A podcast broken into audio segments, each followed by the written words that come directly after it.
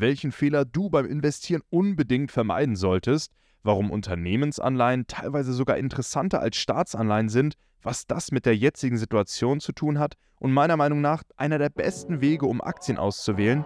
All das erfährst du im folgenden Podcast mit Ben von Investieren mit Ben. Also, viel Spaß, euer Host Felix Mainz. Peace and Love.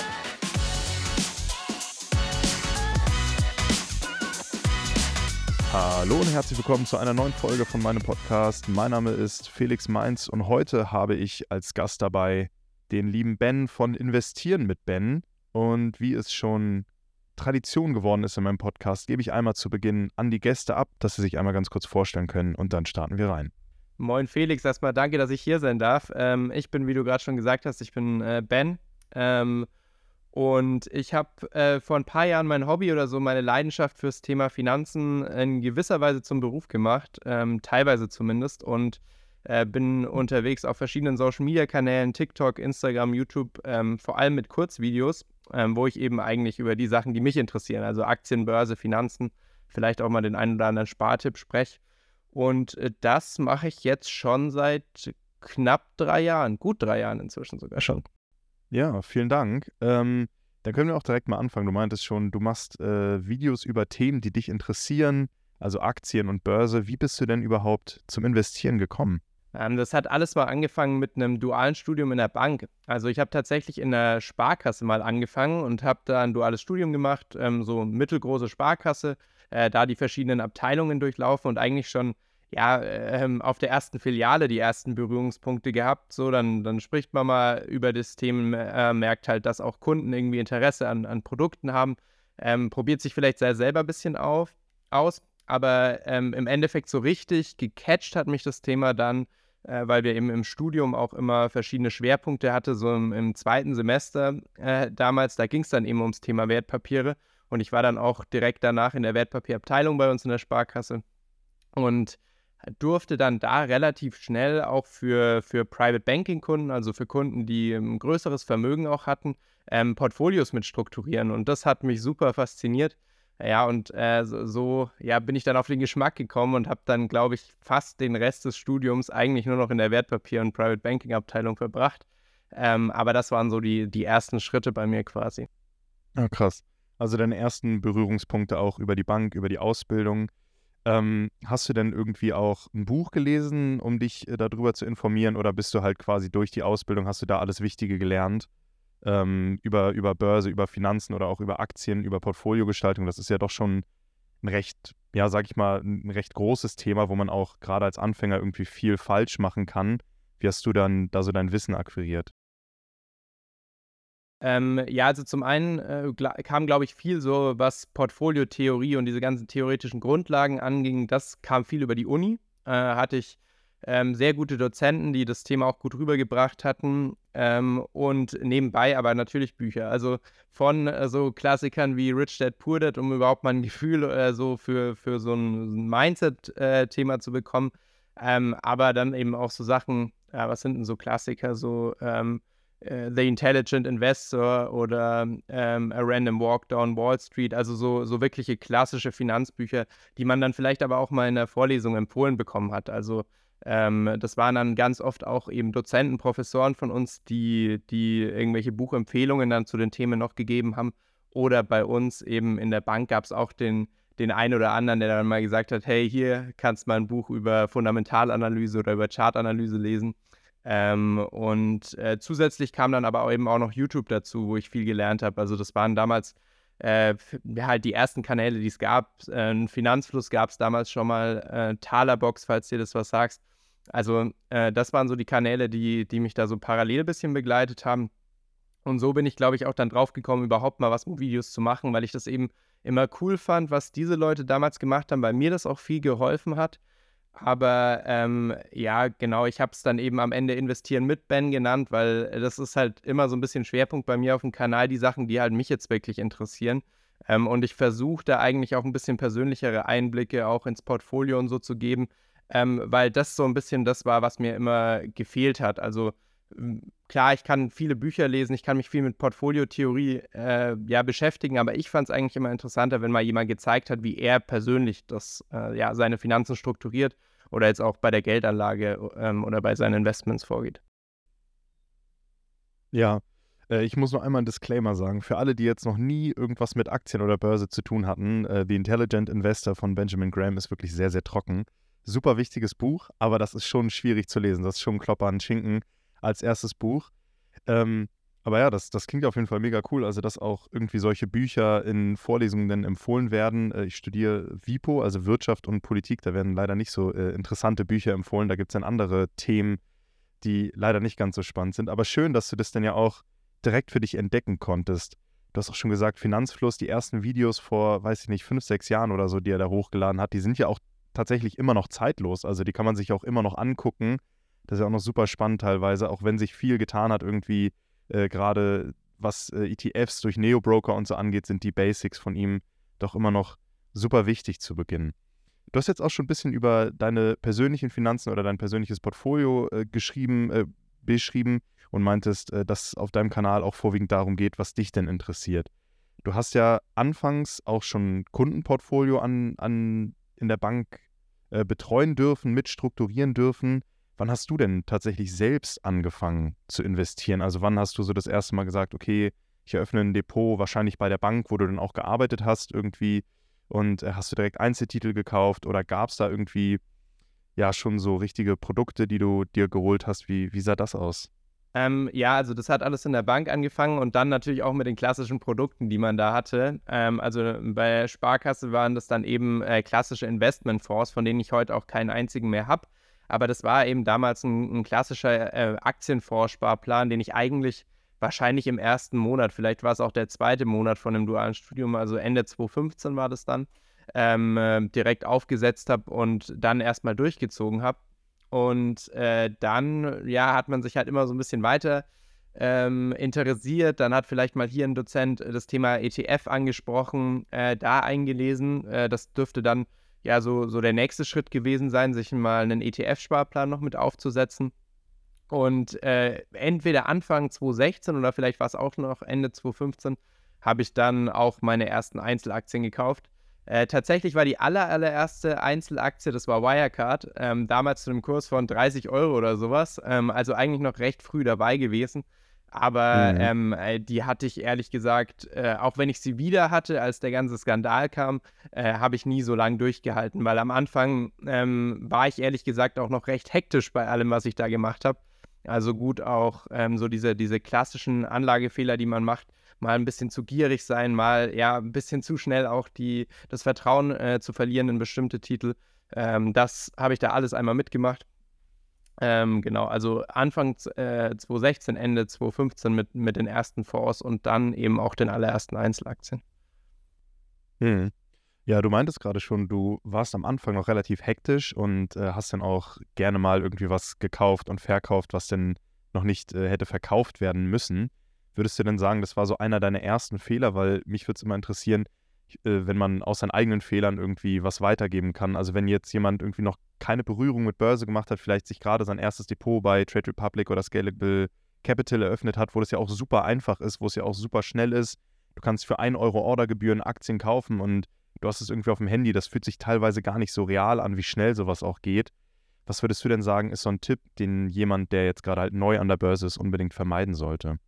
Ähm, also ein, ein Tipp von mir wäre, weil ich glaube, dass, dass viele Leute die, die Fehler auch einfach machen müssen. So. Also ich habe ja damals auch alles ähm, gelesen mit äh, einfach nur Buy and Hold und äh, ganz entspannt, breit diversifiziert, nicht zu viel Action machen. Ähm, und habe dann trotzdem angefangen, irgendwelche verrückten Knockout-Zertifikate oder solche Produkte. Also wenn ihr jetzt wirklich Anfänger seid, ähm, Finger weg davon und wenn ihr Profis seid, äh, dann, dann auch, weil äh, da gewinnt am Ende nur der, nur der Broker. Ähm, äh, genau, und mein, meine Empfehlung wäre einfach mit, mit kleinen Beträgen anzufangen. Und gerade, also wenn ihr euch schon informiert habt über das Thema und eben euch ja eine Strategie für euch überlegt habt, die dann zum Beispiel heißt, also bei mir würde sie ja heißen, eben breit, breit gestreut weltweit zu investieren über ETFs inzwischen, ähm, dann, dann macht das mit dem Teil, den ihr wirklich ähm, ja für euren langfristigen Vermögensaufbau nehmen wollt äh, von eurem Geld und wenn ihr dann die Idee habt, hey cool, ich könnte doch hier nochmal so ein Knockout-Zertifikat ausprobieren oder ich könnte eine Kryptowährung ausprobieren oder ich könnte irgendwas Verrücktes machen, wo, wo ihr euch vielleicht auch noch gar nicht so gut auskennt, dann nehmt einfach nur einen sehr, sehr kleinen Betrag und da gilt dann echt immer diese Regel, nehmt dafür nur Geld, ähm, was, was ihr wirklich verlieren könnt, wo es weh tut. Es darf auch mal wehtun. Ähm, wichtig ist, dass man dann immer draus lernt. Alles natürlich keine Anlageberatung. So, ich glaube, ich glaube, das ist klar an der Stelle, aber ähm, genau, mein Tipp wäre, immer aus den Fehlern lernen und ähm, wenn ihr euch bei einer Sache nicht sicher seid oder schon merkt, dass es was riskanteres, dann einfach den Betrag nochmal deutlich runterschrauben, wenn ihr es wirklich machen müsst äh, oder wollt oder lasst gleich bleiben. Ja, mega cool, dass du es auch so positiv direkt in Learning umformuliert hast. Das finde ich immer sehr wichtig, weil es gibt ja so viel dieses, du machst das falsch, du machst das falsch. Äh, dann eine schöne Handlungsanweisung nochmal gegeben. Sehr, sehr gut. Genau, keine Anlageberatung, Disclaimer ist raus. Äh, man könnte jetzt auch irgendwie denken, also ich, ich kann mir vorstellen, dass jetzt gerade mit Borussia Dortmund, die am Samstag ja Meister werden können, dass da einige Knockout-Zertifikate über die Ladentheke gehen äh, und dann viele darauf spekulieren, dass sie tatsächlich Meister werden. Ich glaube, da gab es auch schon Berichte mit Spekulation, dass die Aktie dann irgendwie auf 10 Euro, also 100 Prozent springt. Aber äh, das soll gar nicht Thema sein. Du hast schon so ein bisschen angefangen, über dein eigenes Portfolio zu reden. Äh, du meintest, du bist weltweit gestreut, also breit gestreut, nie bereut, äh, Beate Sander, äh, in den weltweiten Aktienmarkt investiert. Ähm, ist das denn eine Strategie, die du schon länger verfolgst oder wann hast du damit angefangen? Wie, wie kam es dazu? Also es gibt ja auch verschiedene Strategien, wie man weltweit äh, investieren kann. So dieses klassische ist ja von Finanzfluss, der dann sagt 70-30, ähm, um halt die fast die gesamte Marktkapitalisierung weltweit abzudecken. Verfolgst du auch den Ansatz oder sagst du, okay, ich habe auch noch irgendwie einen Einzeltitel, so als Core-Satellite-Strategie oder vielleicht den einen oder anderen doch spezielleren ETF? Genau, also bei mir ähm, ist es eine Core-Satellite-Strategie. Das heißt, ich habe einen Kern aus einem ETF-Portfolio. Das sind ähm, im Endeffekt ein MSCI World und ein MSCI Emerging Markets in einer, in einer ESG-Version, ähm, also in einer nachhaltigen Version sozusagen. Die machen auch ähm, bestimmt, also 50% macht der MSCI World bestimmt aus und 20% nochmal der MSCI Emerging Markets von meinem Aktienportfolio. Das heißt, 70% sind diese ETF-Strategie. Und dann habe ich aber nochmal 30% Einzelaktien. Ähm, und äh, was ich aber ähm, auf jeden Fall mache, also das können wir auch gerne in den Show Notes, denke ich, verlinken. Äh, ich habe mein äh, Portfolio immer live ähm, quasi transparent einsehbar. Das heißt, ähm, ich habe mal, beziehungsweise arbeite ab und zu mal mit GetQuinn zusammen. Das ist ein Portfolio-Tracker. Ähm, und da habe ich ähm, quasi mein Portfolio komplett transparent. Das heißt, man kann genau äh, sehen, welches Gewicht hat gerade welche Aktie bei mir. Ähm, kurzer Disclaimer dabei, die Kryptowährungen habe ich da rausgelassen, ähm, einfach weil ja, äh, das müsste ich immer manuell nachpflegen, das ist mir ein bisschen zu aufwendig. Äh, genau, deswegen, da kommt dann noch so ein, so ein grö mittel, grö ja, größerer Teil Kryptowährungen von 10%, 10, 15% dazu. Aber sonst Großteil 70% sind ETFs. Ähm, dann ja 20, äh, Prozent ungefähr Einzelaktien und nochmal 10% Kryptowährungen, würde ich sagen. Ja, ja, super interessant. Ich habe es jetzt gerade mal äh, auch direkt aufgemacht hier auf Instagram. Das findet man ja bei dir in dem Linktree. Genau. Äh, Core-Satellite-Strategie ist ja ganz klar auch erstmal ein Fokus auf die ETFs. Du hast gerade schon gesagt, Großteil des Portfolios machen der World und der Emerging Markets ETF aus. In der ESG-Variante, da habe ich gleich auch noch eine Frage zu. Ähm, aber viel spannender finde ich ja Einzeltitel. Da kann man ja auch immer ein bisschen besser drüber reden, weil ich glaube, jeder weiß inzwischen, was der MSCI World ist, dass der irgendwie in die 23 äh, Industrienationen der Welt investiert. Und ähm, wie bist du denn darauf gekommen, in die Einzeltitel zu investieren? Ich würde vielleicht einfach mal, was ich super spannend finde, äh, ich habe jetzt ein, zwei Titel gesehen, die mich direkt interessieren. Ähm, wenn ich dir Fragen dazu stellen darf, würde ich das super gerne gleich machen. Aber, ja klar, schieß los. Ja, wie bist du denn, also wie gehst du generell an deine Einzeltitelauswahl ran? Also wie, wenn du sagst, okay, ich möchte irgendwie Einzelaktien kaufen, äh, wie sagst du denn generell, wie findest du Aktien? Vielleicht erstmal zu Beginn. Ja, ähm, also vielleicht noch kurz eine Sache dazu. Ich mache ähm, Einzeltitel tatsächlich nicht, ähm, weil ich glaube, dass ich dadurch eine Mords-Out-Performance äh, fahre, sondern einfach, äh, weil es mir, glaube ich, zu langweilig wäre sonst. Mhm. Und ähm, ich habe auch die letzten Jahre das immer stärker reduziert, Einzeltitel zu machen. Das soll auch langfristig eher so Richtung 10% vom Portfolio gehen. Ähm, einfach aus dem Grund, weil ich der Überzeugung bin, äh, die meisten Privatanleger werden es nicht schaffen, den Markt zu schlagen. So und am Ende will ich auch Rendite machen.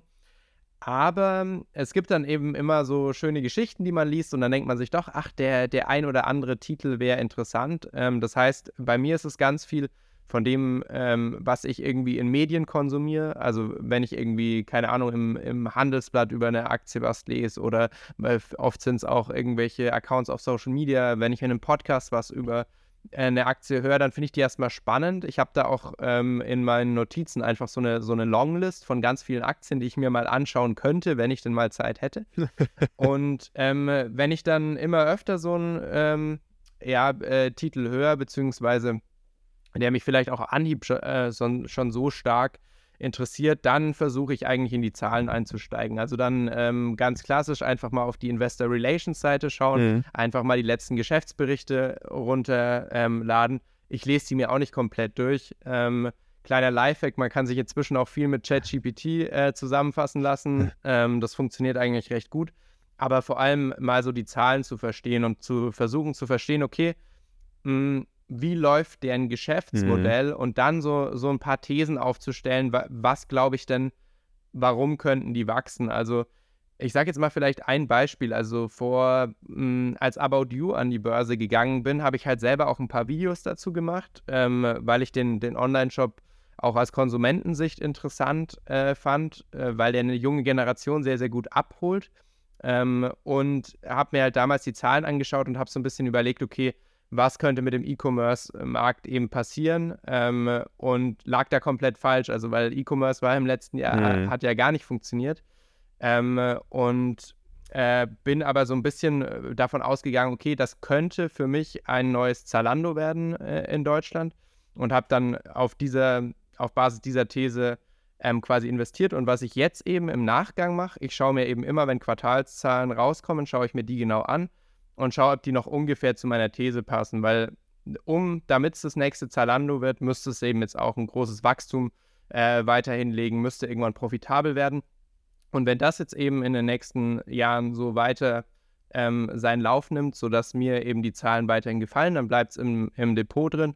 Wenn nicht, fliegt es irgendwann raus. Mhm. Also ähm, vielleicht, jetzt habe ich gerade relativ lang geredet, äh, zusammengefasst, so ich, ich kriege irgendwo die Idee her, das landet auf einer langen Liste. Ja. Dann schaue ich mir das Ganze tiefgehend ähm, im Investor Relations, in den Geschäftsberichten an, äh, kaufe die Aktie und habe dann aber manchmal niedergeschrieben, manchmal eher so im Kopf ein paar Thesen, die ich dann immer wieder überprüfe bei, bei jeden Quartalszahl oder mindestens so einmal im Jahr. Ja, okay. Ja, About You, äh, relativ spannend. Ich glaube, da habe ich neulich eine Podcast-Folge drüber gehört, meine ich. Äh, da wurde ja am letzten Investor Relation oder bei der letzten Hauptversammlung relativ viel Bullshit-Bingo gespielt. Ich glaube, da wurde mit Begriffen um sich geworfen. Ja. Äh, Adjusted EBITDA und so. Naja, aber gut, was ganz anderes ist ja, ähm, About You kann ich gut verstehen, gerade mit E-Commerce, wenn man aus, aus der Corona-Zeit kommt und so, war das, glaube ich, schon ein sehr, sehr starker Case, auch die Aktie zu kaufen. Und was ich super gut finde, ähm, was ich einfach auch nochmal vielleicht konkretisieren wollen würde, ist, du hast gesagt, du hast, du, du hast eine Idee, also du hast quasi einen Investment Case im Kopf, der einfach ab, abseits von den Zahlen ist und dann gehst du in die Geschäftsberichte, die man selbstverständlich nicht alle lesen kann. Ich glaube, sonst macht man hauptberuflich nur noch Geschäftsberichte lesen. Ähm, aber dann gehst du in die Zahlen rein und guckst, ob dir das irgendwie passt, guckst, ob die Wachstumsstory passt, ob das mit dem Umsatz, Gewinn, was auch immer passt. Und ich glaube, das ist auch immer ganz wichtig, weil wir haben auch schon vorher darüber geredet mit dem Aktien kaufen, verkaufen, halten, was auch immer und dieses, dieses hektische Handeln. Und man darf nie vergessen, dass Geld auch super emotional ist. Und wenn man nicht irgendwo, klar sollte man rational Dinge betrachten, aber wenn man nicht einen Investment Case hat, der abseits von irgendwelchen Zahlen auf einem Geschäftsbericht ist, wird es, glaube ich, auch schwer, denn langfristig hinter seiner Aktie oder hinter seinem Investment einfach zu, äh, zu stehen. Und äh, deswegen finde ich das so, wie du es machst, machst einfach mega gut, äh, dass du das auch selbst so runterbrechen kannst. Sehr genau, interessant. Genau, also vielleicht find, ein Punkt dazu noch, dass ja. es auf keinen Fall jetzt irgendwie wahnsinnig äh, sophisticated oder ausgeklügelt. Ähm, wie schon gesagt, bei mir geht es da auch so ein bisschen um den Spaß drum und deswegen soll es eben auch ein kleinerer Teil vom Portfolio werden. Also ich stelle da keine verrückten Discounted Cashflow-Modelle auf oder so, ähm, aber wie du, wie, wie du sagst, ich versuche mir eben so ein paar Kennzahlen und wenn das wirklich nur so die Basics wie Umsatz und, und Gewinn am Ende ist oder EBITDA oder äh, was auch immer man da nehmen kann und versuche die dann aber über den Zeitraum auf, auch zu prüfen und dann ähm, tritt eben genau das ein, was du sagst. Der Aktie geht es vielleicht nicht gut, aber ich kann dann in die Geschäftszahlen reinschauen und, und sagen, okay, stimmt meine Erwartung an, an Umsatz und Gewinn noch ungefähr, dann kann ich an der Aktie auch weiter festhalten, auch wenn es der nicht gut geht. Ähm, oder meine Erwartung eben ein bisschen anpassen oder die Aktie fliegt eben raus. Ja. Ja, finde ich auf jeden Fall richtig gut. Ähm, genau, ich finde ja Sixt ein super Unternehmen, finde ich auch sehr, sehr spannend. Äh, ist ja auch ein deutsches Unternehmen. Ähm, was bei Sixt so cool ist, ist, äh, es gibt ja, es gibt ja nicht nur Staatsanleihen, wo wir jetzt mit den USA gerade irgendwie ein bisschen äh, ein Thema haben, aber es gibt auch Unternehmensanleihen und Sixt macht das super cool, weil die sagen, wir lassen uns von diesen Ratingagenturen nicht raten. Und deswegen hat Sixt kein offizielles Rating. Also Sixt finde ich auch, weil es ja auch noch familiengeführt ist und so, finde ich super spannend als Unternehmen. Wie bist du zu Sixt gekommen? Darf ich das mal so fragen? Ja. Ja, also äh, Sixt äh, ist so eine Aktie, die habe ich quasi im, im Corona-Crash gekauft. Also damals äh, ist die Aktie ganz gut gefallen, auch weil man sich jetzt dachte, mit den ganzen Lockdowns äh, wird es wahrscheinlich weniger ähm, ja, Nachfrage einfach nach Mietwägen geben auf der Welt. Und ich habe damals im Corona-Crash ein bisschen zu spät, aber gut, das perfekte Timing kriegt man nie hin, äh, einige Aktien gekauft, zum Beispiel auch die Allianz, die noch in meinem Depot ist, äh, und eben auch Sixt. Und damals war eben einfach der Case, hey, äh, irgendwann wird Corona auch wieder vorbei sein und äh, dann werden die Leute auch wieder mit Mietwägen fahren. Und äh, da wird sich dann auch die Aktie wieder erholen. Und äh, das hat bisher ganz gut funktioniert. Und wie es jetzt eben weitergeht, da sollte ich mir wahrscheinlich auch mal wieder tiefer die Zahlen anschauen. Die hatten, glaube ich, sogar gestern Hauptversammlung äh, und mal für die nächsten Jahre dann nochmal einen, einen neuen Case überlegen. Aber bisher hat es eben gut funktioniert und äh, die Aktie bleibt jetzt eben auch erstmal ja. im Depot. Ja, finde ich auf jeden Fall richtig gut. Also Sixt auch eine Aktie, die ich relativ spannend finde. Ich bin gerade noch äh, komplett in ETFs investiert. Das Einzige, was ich habe, ist die äh, Porsche Holding, weil ich äh, finde, die ist super, super günstig bewertet. Ähm, die hat ja auch mehr Cash im Unternehmen, als sie Börsenwert hat. Also so nah, wie es an ein risikofreies Investment irgendwie rankommt, hat sich jetzt auch noch die Mehrheit an dem Autobauer Porsche gesichert. Und das ist auch so ein bisschen so ein Mindset-Ding, würde ich sagen. Ne? Also ich will gerne irgendwann mal einen Porsche fahren und wenn man das dann immer wieder im Portfolio sieht, wenn ich da mal reingucke, ich vergesse immer wieder ins Portfolio zu gucken, wenn Leute fragen, ah, wie ist denn die Performance, kann ich immer schwer beantworten, weil ich so selten reinschaue tatsächlich. Ähm, ich würde genau, ich sehe, du hast einige Einzeltitel. Ich würde jetzt vielleicht gar nicht mehr genauer auf spezielle Aktien eingehen. Das können sich die Leute dann ja gerne einfach bei dir im äh, Kanal, auf dem Kanal, der wird auch unten auf jeden Fall in den Shownotes verlinkt sein, können Sie da einfach mal gucken. Da ist dein Portfolio ja offengelegt. Was mich jetzt noch interessieren würde, ist so ein bisschen, äh, du hast recht viel, ja, was heißt recht viel, aber du hast einige, einige Einzeltitel, die dann aber doch sehr gering gewichtet sind. Ähm, liegt es einfach daran, dass du dann einmal einen Betrag X investiert hast und die Titel dementsprechend gefallen sind? Äh, oder gehört das so zu deiner Strategie? Weil ich würde sagen, weiß ich nicht, Aktien mit unter 1% haben jetzt auf die Rendite irgendwie wahrscheinlich keinen Einfluss, oder? Ähm, ja, also es ist so eine Mischung. Äh, die, die kommen historisch ein bisschen daher, dass ich eine Zeit lang auch Aktiensparpläne hatte ähm, wo einfach dann ja nicht direkt eben irgendwie ein paar tausend Euro in eine Aktie geflossen sind, sondern eben Klar, eher mal 25 ja. Euro im Monat. Und äh, dadurch gibt es dann noch so kleine Restpositionen. Äh, teilweise sind das aber auch äh, Werte, die halt einfach äh, sehr, sehr stark äh, gesunken sind, wie jetzt ein, ein Block oder Square, wie es früher hieß. Äh, ja. Oder ein Warter, das auch eigentlich nur noch in meinem Depot ist, beziehungsweise ich habe es tatsächlich ähm, heute Nachmittag verkauft. Ähm, das war die ganze Zeit noch so ein bisschen so ein Mahnmal, weil ich da auch in den Hype mhm. rein gekauft habe. Ähm, äh, deswegen sind diese Positionen so klein. Ich würde aber gar nicht sagen, ähm, ja, dadurch, dass es mir eben viel auch um den Spaß bei der Sache geht, ist es auch für mich okay, wenn ich mal irgendwie 0,5 Prozent meines Portfolios in der Aktie habe oder nur 0,4 Prozent, weil es mir einfach irgendwie ein cooles Gefühl ähm, gibt, trotzdem dabei zu sein. Und wenn es jetzt gerade ein irgendwie ja riskantes Ding ist, zum Beispiel, ich habe einen sehr, sehr kleinen Teil von Tesla. Ähm, das liegt aber dran, weil ich eigentlich seit 2015 äh, sage, äh, für mich ist Tesla überbewertet. Ich, ich will da nicht rein investieren.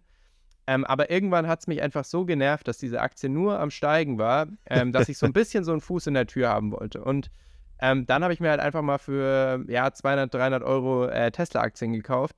Mhm. Ähm, beziehungsweise das ist nicht mal eine Aktie.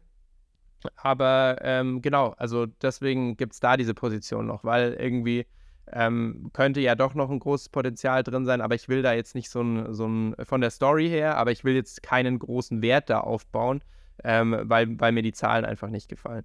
Ja, also das sind ja. dann so ein bisschen emotionale Geschichten, die da, die da mit reinspielen, die man natürlich an der Börse eigentlich außen vor lassen sollte. Aber ähm, so entstehen diese kleinen Positionen. ist ja auch immer schon besser, sich der Emotionalität bewusst zu sein, als wenn man sagt, nee, nee, das ist ein komplett rationaler Kauf und äh, dann ist das gar nicht so. Was ich auch noch als sehr interessante Position sehe in deinem Portfolio ist äh, UVAX Gold 2 oder EUVAX äh, Gold 2. Ein bisschen Gold, das ist, schätze ich mal, ein physisch hinterlegter ETC, also wo du äh, einfach, ja, okay. Super cool, weil ich finde äh, Rohstoffe, Edelmetalle, Gold, Silber als Investments auch relativ interessant. Und mich würde mal generell interessieren, so neben Aktien, neben ETFs, äh, hast du jetzt Gold im Portfolio? Hast du auch noch andere Dinge, in die du investierst? Und, und wie kam es denn dazu, dass du jetzt auch gesagt hast, okay, ich nehme Gold einfach mal mit in meine Portfolioaufteilung mit rein, in meine Asset Allocation? Ja, also Gold ist eigentlich einfach nur drin, um nochmal eine gewisse Streuung zusätzlich zu haben. Ähm, gar nicht, weil ich irgendwie so eine, so eine gute Meinung zu Gold habe. Ich finde auch, eigentlich halte ich es eher mit Warren Buffett, dass ich äh, äh Fan von produktiven Assets äh, bin und nicht unbedingt ja, Werten, die einfach nur rumliegen. Aber Gold eignet sich halt doch, um nochmal ein bisschen die Diversifikation in die Breite zu stärken. Und das wird irgendwann mal bei 1 bis 2 Prozent vom Portfolio rauslaufen. Ähm, ist dann aber auch in Ordnung so. Ansonsten, ich habe früher viel mit P2P-Krediten noch gemacht, ähm, als es noch null Zinsen gab, weil es eben so eine der wenigen Möglichkeiten war, um noch Zinsen zu bekommen. Da habe ich jetzt mein Exposure ganz stark reduziert, weil ich finde, die P2P-Zinsen, also für die, die es ähm, vielleicht nicht wissen, P2P-Kredite sind Kredite, die man quasi an Privatpersonen oder vielleicht auch kleine Businesses vergibt, die in der Regel von der Bank keinen Kredit bekommen würden. Das heißt, die haben auch ein höheres Risiko, zahlen dafür aber auch entsprechend einen relativ hohen Zins. Und aus, aus meinem Gefühl heraus her sind diese Zinsen aber nicht so stark angestiegen, ähm, dass es sich weiterhin für, für mich lohnt, sondern da würde ich jetzt in Zukunft mir eher vielleicht mal eine Unternehmensanleihe oder sowas anschauen, ähm, ob man da vielleicht ein paar Prozent Zinsen nochmal so im festverzinslichen Bereich machen will. Also P2P-Kredite habe ich noch, Kryptowährungen und ähm, das ist es aber so vom Portfolio eigentlich auch schon. Ja, okay. Ja, gerade bei den ganzen P2P-Plattformen, die waren ja auch während Corona irgendwie auch mal kräftig unter Wasser und da wusste man auch irgendwie nicht so ganz, wie es geht. Ich glaube, da wurde der Markt auch schon ordentlich ausgesiebt. Also da ist dann auch die ein oder andere P2P-Plattform einfach, sag ich mal, verschwunden. Beziehungsweise hatte dann zu viel, zu viel ungedeckte Kredite einfach und dann gab es halt Probleme mit den Leuten, die dann da Geld auf der Plattform gelassen haben. Ähm, ja, okay, P2P, da habe ich mich noch nie irgendwie rangewagt, fand ich immer irgendwie nicht so interessant, weil man hat zum einen dieses Risiko, dieses Ausfallrisiko, ich weiß gar nicht, wie hoch das bei P2P-Krediten ist, die Ausfallrate von Krediten. Ähm, und auf der anderen Seite hat ja gerade jetzt äh, die, die, die Zinsseite stimmt denn für mich auch nicht. Ähm, du hast schon gesagt, du würdest dir Unternehmensanleihen auch mal angucken. Wie kommt es denn, dass du, dass du sagst Unternehmensanleihen und nicht vielleicht lieber Staatsanleihen? Mm, ja, ich würde sagen, man kann sich beides anschauen. Äh, am Ende ist es immer so ein bisschen eine, eine Risiko-Rendite-Abwägung. Ähm, äh, auf der einen Seite würde ich jetzt keine ähm, Chunk-Bonds von irgendwelchen Unternehmen kaufen, die eben nicht etabliert sind, weil dann kauft man sich eigentlich nur wieder Risiko ein in eigentlich einen Teil des Portfolios mit Anleihen, der eigentlich risikoärmer sein sollte. Ähm, aber bei Unternehmensanleihen, wenn das jetzt größere Unternehmen sind, bekommt man dann doch eben nochmal ein bisschen mehr äh, Rendite, als das eben jetzt bei einer Staatsanleihe äh, der Fall ist. Und ähm, ja, am Ende, wenn ich jetzt eben eine Anleihe mir kaufen äh, würde, dann würde ich schon versuchen, zumindest irgendwie in Richtung der Inflation zu kommen, äh, vom, vom Zinssatz her. Und da hast du halt bei den meisten Staatsanleihen ähm, ja wenig Chancen. Aber ich schließe deswegen Staatsanleihen nicht aus. Also ich, ich würde mir, wenn dann beides anschauen.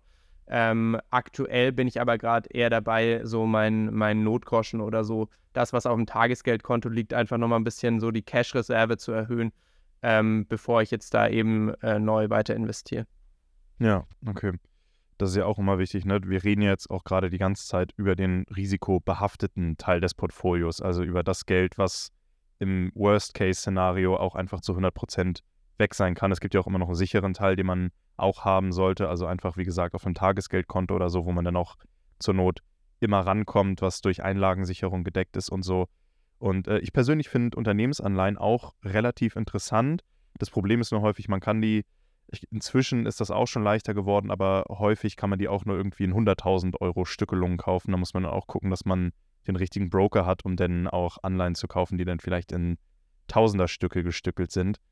Ähm, man darf ja auch nicht vergessen, dass Standard Poor's, die USA 2011, und da sind wir gerade bei so ein bisschen so einem aktuellen Thema, aber dass äh, Standard Poor's, also eine Ra Ratingagentur, die äh, die Bonität eines Landes oder von Unternehmen rated, äh, herabgesetzt hat auf AA Plus nur noch. Und es gibt in den USA Unternehmen wie zum Beispiel Apple, wie Johnson Johnson, ähm, die halt einfach ein AAA-Rating haben, also ein besseres Rating als das Land, in dem sie sind.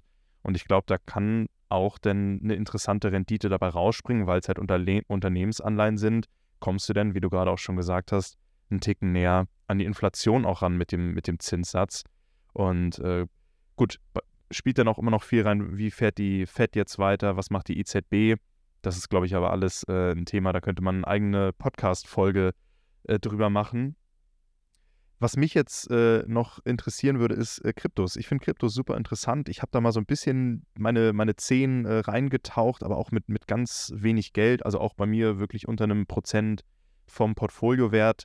Ich habe mir, glaube ich, Bitcoin und Ethereum reingelegt und irgendwas anderes, was denn in der App irgendwie noch gab. Ich weiß nicht mal, ob das noch, ob das noch irgendwas wert ist. Man hat ja auch bei Kryptos, ähnlich wie bei Gold, den Vorteil, ich weiß gar nicht, gibt das noch bei Kryptos? Ich glaube, die sollen jetzt auch versteuert werden, aber dass sie nach einem Jahr steuerfrei sind. Das heißt, wenn man ein Jahr lang äh, Bitcoin gehalten hat, dann zahlt man beim Verkauf keine Steuern darauf.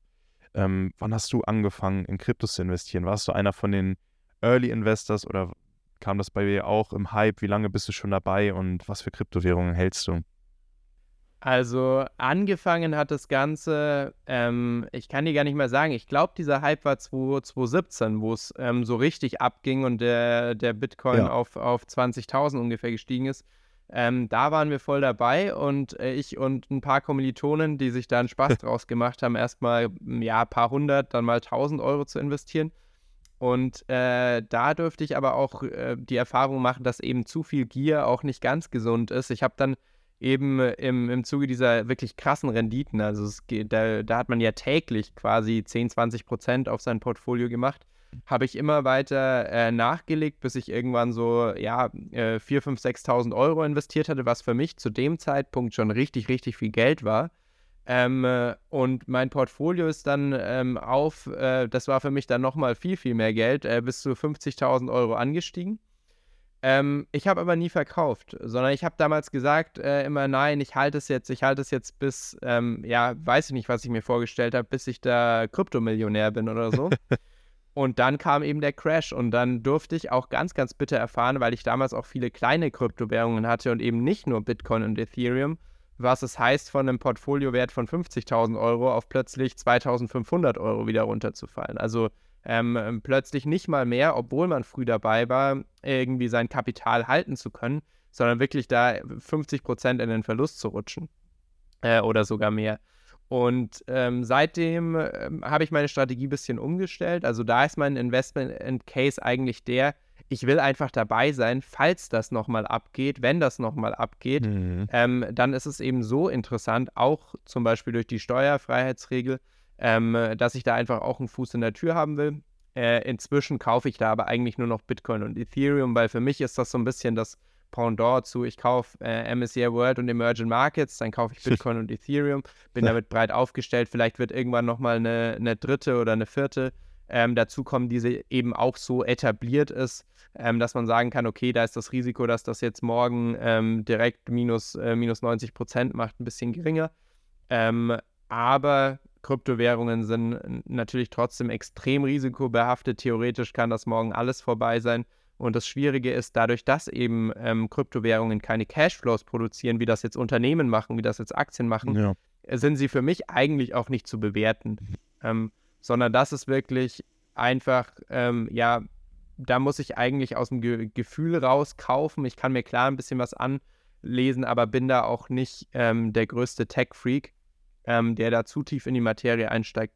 Ähm, deswegen, ja, Bitcoin und Ethereum, um eben da weiter dabei sei, äh, zu sein, falls es nochmal richtig abgeht. Ja, das war auch mein Gedanke. Äh, einfach irgendwie ein bisschen dabei sein, nicht, nicht zu viel Geld, also wirklich eine ganz kleine äh, Position im Portfolio. Und man hat ja auch, das Positive an Kryptowährungen ist ja, dass es nicht reguliert ist, aber das Negative daran ist ja auch, dass es nicht reguliert ist, wie wir am Fall FTX jetzt irgendwie neulich prominent gesehen haben mit Sam Bankman-Fried, der dann irgendwie seinen eigenen Hedgefonds hatte und damit Kundengeldern gezockt hat und so. Naja, aber äh, auch wieder, also es gibt einfach immer gewisse strategische Risiken, die man hat und wie gesagt, sie produzieren nicht wirklich was. Ähm, also Bitcoin wirft ja jetzt, äh, wird nie Dividende ausschütten. Ähm, trotzdem finde ich, ist es auch ein Markt, den man nicht vernachlässigen sollte und auch wenn es da immer wieder, ja, oder einfach volatiler ist, finde ich, dass man da trotzdem irgendwie immer ein Auge drauf haben kann. Ähm, und wie gesagt, aber zu einem kleinen Prozentsatz das Ganze irgendwie nochmal noch mal beimischen kann. Ähm, was mich äh, jetzt noch äh, interessieren würde, wäre im Bezug auf äh, andere alternative Investments irgendwie. Es gibt ja gerade in Deutschland wird ja immer viel von Betongold geredet, von Immobilien und auch an der Börse kann man ja an Immobilien, vielleicht jetzt nicht unbedingt an Wohnimmobilien, aber zum Beispiel auch an Gewerbeimmobilien oder so partizipieren. Ähm, würdest du sagen, dass REITs sich als Investment lohnen oder bist du in REITs investiert oder irgendwie oder vielleicht auch äh, physisch, also in eigenen Immobilien, irgendwie in dem Markt da drin? Weil, also ich, ich, ich nehme einmal ganz kurz vorweg, was, was meine Meinung dazu ist. Ich habe das Buch äh, von Gerd Kommer, Kaufen oder Mieten, gelesen oder gehört, bin ich mir nicht ganz sicher. Super, super spannendes Buch, wo dann auch über die Rendite von Immobilien geredet wird und so. Und für mich ist es halt gar nichts so als Investment. Äh, also zum jetzigen Zeitpunkt, sage ich mal. Vielleicht später mal äh, zum Wohnen oder so, wenn man eine Familie hat, dann ist es aber ein ganz anderer Case. Dann will ich damit ja kein Geld verdienen. Ähm, ja, und dann wäre jetzt meine anschließende Frage: Bist du irgendwie bei Immobilien auch mit drin? Ja, also es ist ja eigentlich jeder, der den MSCI World hat, schon in äh, Immobilien mit drin. Ich hatte auch mal einen separaten äh, REIT-ETF, also einen ETF mit äh, Immobilienunternehmen den habe ich dann aber mal irgendwann aus dem Sparplan gecancelt. Ich glaube, die Position besteht noch irgendwie. Ähm, und ich finde Immobilien schon interessant, einfach aus dieser ähm, ja, Perspektive raus, ähm, da, dass man halt äh, dort deutlich besser als bei Aktien äh, den, den Leverage-Effekt ausnutzen kann, indem man eben eine Immobilie kreditfinanziert und mhm. äh, dann, dann vermietet. Äh, für mich stellt sich die Frage aber aktuell auch ähm, nicht wirklich, weil ich jetzt seit äh, ja, zwei Jahren ähm, komplett äh, voll selbstständig bin.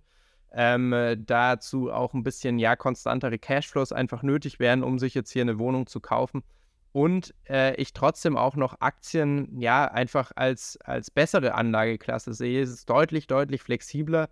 Ähm, ja. Hat historisch gesehen eben auch eine super Rendite gemacht und wie es jetzt am Immobilienmarkt weitergeht, ähm, ob das alles so, so weiter steigt wie während der Nullzinsphase, das werden wir ähm, noch sehen, weil es jetzt eben auch gerade für, für viele Menschen deutlich schwieriger ist, äh, sich diese Immobilien zu finanzieren.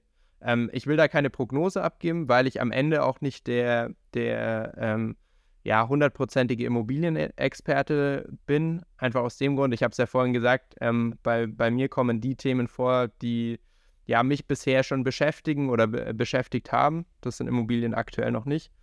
Ähm, aber grundsätzlich würde ich nicht ausschließen, dass ich mir auch irgendwann mal ähm, eine Wohnung quasi auch einfach als Beimischung im Portfolio ähm, mit zulegen will. Ja, okay. Finde ich auf jeden Fall einen sehr nachvollziehbaren Ansatz.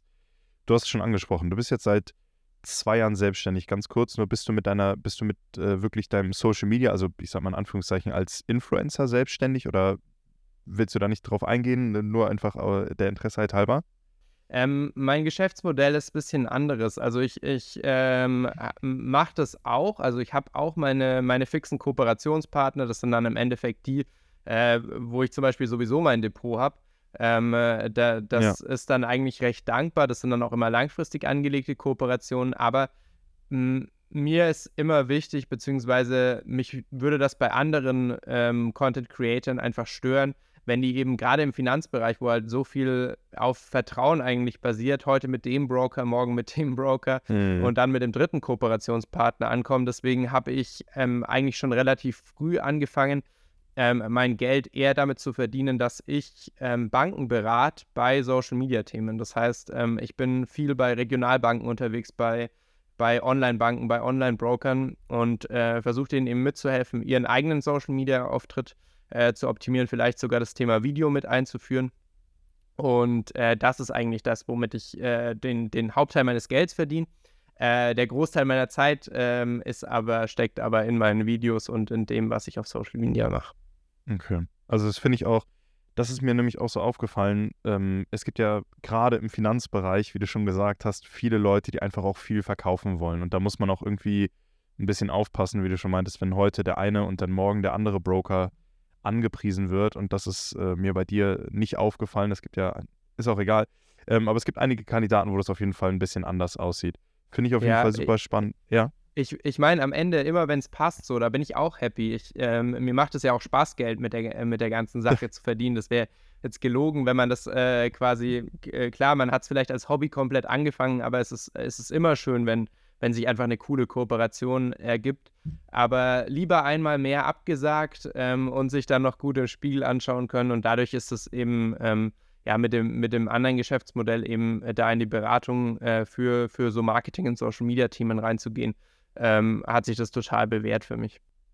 Ja, ich, ich, ich sage auch immer, Geld stinkt nicht. Ich finde nur, dass das Problem ist ja einfach, wenn du dann einfach deine eigenen Glaubenssätze irgendwie in den Hintergrund stellst, nur damit du jetzt Leuten nochmal was verkaufst. Ähm, und ich finde, gerade wenn man, ich sage jetzt mal in Anführungszeichen, Finfluencer ist, sollte man sich ja auch darauf irgendwie fokussieren, Wissen in diesem Bereich zu vermitteln, weil meiner Meinung nach kommt sowas in der Schule viel zu kurz. Ich bin jetzt nicht für ein Schulfach Finanzen oder so, das wäre mir, glaube ich, ein bisschen zu einfach und ich glaube, da läuft man dann auch Gefahr irgendwie, dass das durch Lobbyismus irgendwie untergraben wird. Also ich weiß nicht, wie das bei dir ist, aber bei uns im Norden hier ist auch so, dass wir, wenn wir in die 12. Klasse, 13. Klasse kommen, kurz vor Abitur, dann gibt es nochmal so eine Berufsberatung, die ist aber dann von der Sparkasse. Also man sieht ja auch schon, dass da irgendwo so eine gewisse ja, Beeinflussung, Einflussnahme ist äh, durch äh, große Finanzinstitute. Und wenn man da jetzt wirklich so ein Fach einführen würde, glaube ich, würde man da Gefahr laufen. Aber deswegen finde ich es auch so wichtig, dass es halt Leute wie dich gibt, die über Social Media versuchen, Wissen zu vermitteln ähm, und ja nicht auch nur, sag ich mal, über Aktien reden. Du hast ja auch den ein oder anderen Finanztipp oder einfach so, wie kriege ich meine Finanzen überhaupt unter Kontrolle, weil ich glaube, man darf gerade in Deutschland auch nicht vergessen, dass viele Menschen gar nicht so weit sind, dass sie sagen, okay, welche Aktie kaufe ich jetzt, sondern so, wie kriege ich überhaupt das Geld, 25 Euro für einen Sparplan zusammenzubekommen oder so. Und ähm, ja, da, ich habe da gar keine Frage, ich wollte es noch ganz kurz sagen. ähm, und äh, du meintest schon, du hast vor drei Jahren als Hobby gestartet und hast dich vor zwei Jahren dann selbstständig gemacht. War denn finanzielle Bildung auch äh, grundsätzlich sowas, was dich immer interessiert hat oder bist du durch die Ausbildung dazu gekommen? Oder durch dein Ähm, duales Studium? ja, also, also mich hat das schon immer interessiert. Es gab bei uns auch diese, diese klassischen Sparkassen-Börsenspiele und so. Das hat dann immer Spaß gemacht. Da habe ich dann halt gerade äh, irgendwelche Aktien gekauft äh, von, von Unternehmen, die man schon mal gehört hat oder, oder die einen gerade interessiert haben. Ähm, aber so richtig äh, hat das Thema finanzielle Bildung für mich auch nochmal eigentlich fast nach dem Studium Fahrt aufgenommen. Ich war mal ähm, für ein paar Monate das war Anfang von Corona ähm, mit einer NGO auch in, äh, in der Türkei. Wir haben da für syrische Flüchtlinge äh, finanzielle Bildung gemacht. Also ähm, versucht quasi an Berufsschulen äh, oder die, die dortigen Berufsschulen, was man da als Berufsschule bezeichnen würde, ähm, zu bringen, äh, in, Form, in Form von so, so Spielen, die die quasi gemacht haben. Und da hat man mal gesehen, was, was das teilweise gebracht haben, weil das waren dann wirklich ähm, quasi syrische Geflüchtete, die sich da äh, kleine Businesses aufgebaut haben, teilweise eben ähm, mit genau dieser, dieser Unterstützung, die wir da ähm, geben konnten. Und äh, das hat mich schon sehr fasziniert, weil finanzielle Bildung ähm, ganz, ganz viel oder ganz positive Auswirkungen eben auch auf so eine, ja, ähm, auf die Möglichkeit hat, sozial gut aufzusteigen. Ähm, und ich glaube, deswegen ist es schon ein Problem, weil die ähm, ja, Menschen, die eben ihre Finanzen im Griff haben, das auch so an ihre Kinder weitergeben und die, die es vielleicht nicht ganz so haben, das auch nicht weitergeben können und es eben aktuell eigentlich keine Stelle gibt, äh, die das auffängt, wie jetzt eben zum Beispiel die Schule. Ähm, und ja, damals, als ich wieder nach Hause gekommen bin nach äh, Corona, hat sich dann eben ergeben, ähm, dass ich äh, so ein bisschen auf, auf TikTok gestoßen bin und dann einfach gedacht habe, okay, dann mache ich jetzt halt selbst hier finanzielle Bildung. Ähm, eben als erste Plattform damals ähm, auf TikTok im, im Kurzvideoformat. Ja, das ist, finde ich, auf jeden Fall richtig gut. Das ist auch eine sehr, sehr schöne Motivation. Ich habe auch damals mit Instagram irgendwie angefangen, um mich selbst auch am Thema am Ball zu halten. Und wenn man sich selber irgendwie immer mehr mit einem Thema beschäftigt, dann braucht man auch irgendwo das Ventil drüber zu reden. Und äh, wenn man dann auch noch Wissen weitervermittelt, ist das, äh, ist das auf jeden Fall sehr schön, weil irgendwann habe ich schon gemerkt, dass meine Verwandten äh, ziemlich genervt waren von mir, weil ich über nichts anderes mehr geredet habe. Und dann kann man es ja auch irgendwie nach außen in die Welt tragen. Ja, ich sage an der Stelle schon mal vielen lieben Dank, dass du auch äh, so offen und transparent über Themen geredet hast. Und um einen schönen Abschluss zu finden, stelle ich zum Ende immer so drei kleine Fragen, die darfst du gerne in dem Ausmaße beantworten, wie du möchtest. Äh, vielleicht äh, kommt ja auch noch mal etwas Diskussionsstoff auf. Ähm, und ich würde einfach mit der ersten Frage anfangen und das wären Aktien oder ETFs. ETFs. Ich äh, glaube, das äh, haben wir schon so ein bisschen rausgehört. Also äh, bei mir wird es jetzt mit jedem Jahr weniger Einzelaktien einfach vom Anteil her geben, ähm, weil es sich für mich nicht bewährt hat. Ich, ich schlage den Markt nicht. Ähm, zumindest habe ich es die letzten Jahre nicht getan und ähm, nehme da lieber die in Anführungszeichen sicherere Variante. Ja, ich glaube, ähm, ich finde, also ich persönlich würde immer sagen, man darf gerne so gerade wenn man jung ist, irgendwie nochmal aus, also wenn man noch keinen festen Job hat, irgendwie gerne ausprobieren und auch mal gucken, was für einen selbst irgendwie funktioniert. Man muss sich nur bewusst sein, dass irgendwie jeder diese Regression zum Mittelwert hat und dass man am Ende des Tages wahrscheinlich gegen Institutionen mit Algorithmen und äh, Computern, äh, die innerhalb von 0,1 Sekunden neue Investment Cases erkennen und Bloomberg Terminals, die mehr im Monat kosten, als der Privatanleger wahrscheinlich äh, überhaupt zur Verfügung hat an Geld, da muss man sich dann irgendwie bewusst sein, dass es dann doch ein bisschen schwierig sein könnte. Äh, Gerade wenn man mal überlegt, so, wenn man Vermögen unter 10.000 Euro hat, das ist so blöd, wie es klingt, aber im Berufsleben ist das einfach auch irgendwann gar nicht mehr so viel Geld. Ähm, deswegen würde ich sagen, man darf sich gerne ausprobieren, aber man muss sich immer bewusst sein, dass es wahrscheinlich schwierig wird, den Markt auszuperformen. Ja, Frage 2, äh, aktiv oder passiv? Äh, passiv ist, ist glaube ich, mit beantwortet mit meiner Antwort davor. Also ähm, ja. ich glaube nicht, dass man aus aktivem Go äh, Management äh, wirklich im Schnitt eine, eine Überrendite rausholen kann. Ja, da gehe ich voll mit. Und meine letzte Frage wäre, mehr sparen oder mehr verdienen? Beides. Also mehr, mehr verdienen ist immer gut. ähm, ich versuche auch quasi stetig mein Geschäft weiterzuentwickeln, irgendwie, damit ich dann am Ende wieder mehr auch äh, investieren kann.